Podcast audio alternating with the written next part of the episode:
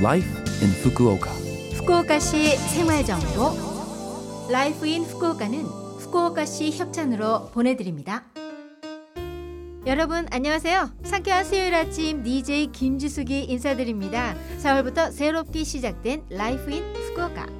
여러분이 쾌적하고 즐겁게 후쿠오카시에서 지내실 수 있도록 생활 정보와 여행 등을 소개해 드립니다. 매주 수요일은 저 김지숙이 한국어를 담당합니다. 후쿠오카시 생활 정보. 후쿠오카시에서 새롭게 생활을 시작하신 분들도 많을 텐데요. 오늘 아침에는 쓰레기 배출 방법에 대해 소개해 드릴까 합니다. 아무래도 생활을 하다 보면 쓰레기는 반드시 생기기 마련인데요. 쓰레기는 분리해서 버리는 게 원칙입니다. 여러분들 제대로 분리수거하고 계신가요?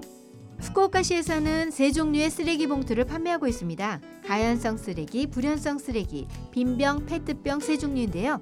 쓰레기 봉투는 슈퍼마켓, 편의점 등에서 종류별, 크기별로 10장 묶음으로 구매하실 수 있습니다.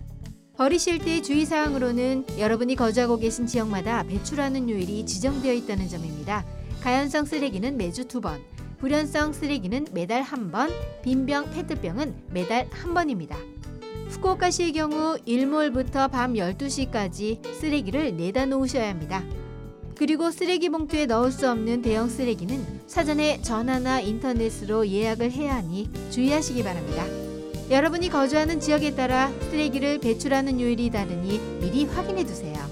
쓰레기와 자원 분별법 정보 사이트라는 웹사이트에 후쿠오카시 쓰레기 배출 방법이 자세히 소개되어 있으니 확인해 주세요. 버리고자 하는 품목을 입력하면 어느 쓰레기로 분류되는지 알려주는 키워드 검색도 있어 매우 편리합니다. 추운 날씨의 필수품인 카이로, 핫팩. 이건 어떤 쓰레기로 분류되는지 아시나요? 언뜻 가연성 쓰레기로 버리기 쉬운데요. 사실은 불연성 쓰레기입니다. 조금 의외죠? 그럼 이번에는 골프공. 여러분들, 골프공이 어떤 쓰레기인지 아시겠어요? 왜 재질도 딱딱해서 불연성 쓰레기 아닐까요? 실은 저도 그렇게 생각하고 있었는데 말이죠. 가연성 쓰레기랍니다. 알 것 같기도 하고 모를 것 같기도 한 쓰레기 분리수거 방법.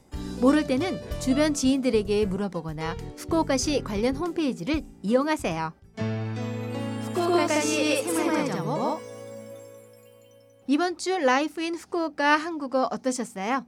Life in Fukuoka는 팟캐스트로 언제든지 들으실 수 있습니다. 그리고 블로그를 통해 방송 내용을 확인하실 수도 있으니 러브 FM 공식 홈페이지에 Life in Fukuoka 페이지도 놀러 오세요.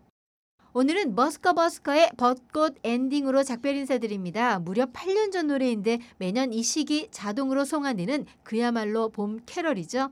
새로운 생활이 시작되고 이제 슬슬 피로감도 느낄 시기인데요. 건강 유지를 위해 그리고 코로나 바이러스 예방을 위해서도 손 씻기와 양치질 자주 하기 잊지 마세요. 청취자 여러분들 즐거운 하루 되시고요. 저 김지숙은 다음 주 수요일 아침에 뵐게요. 안녕.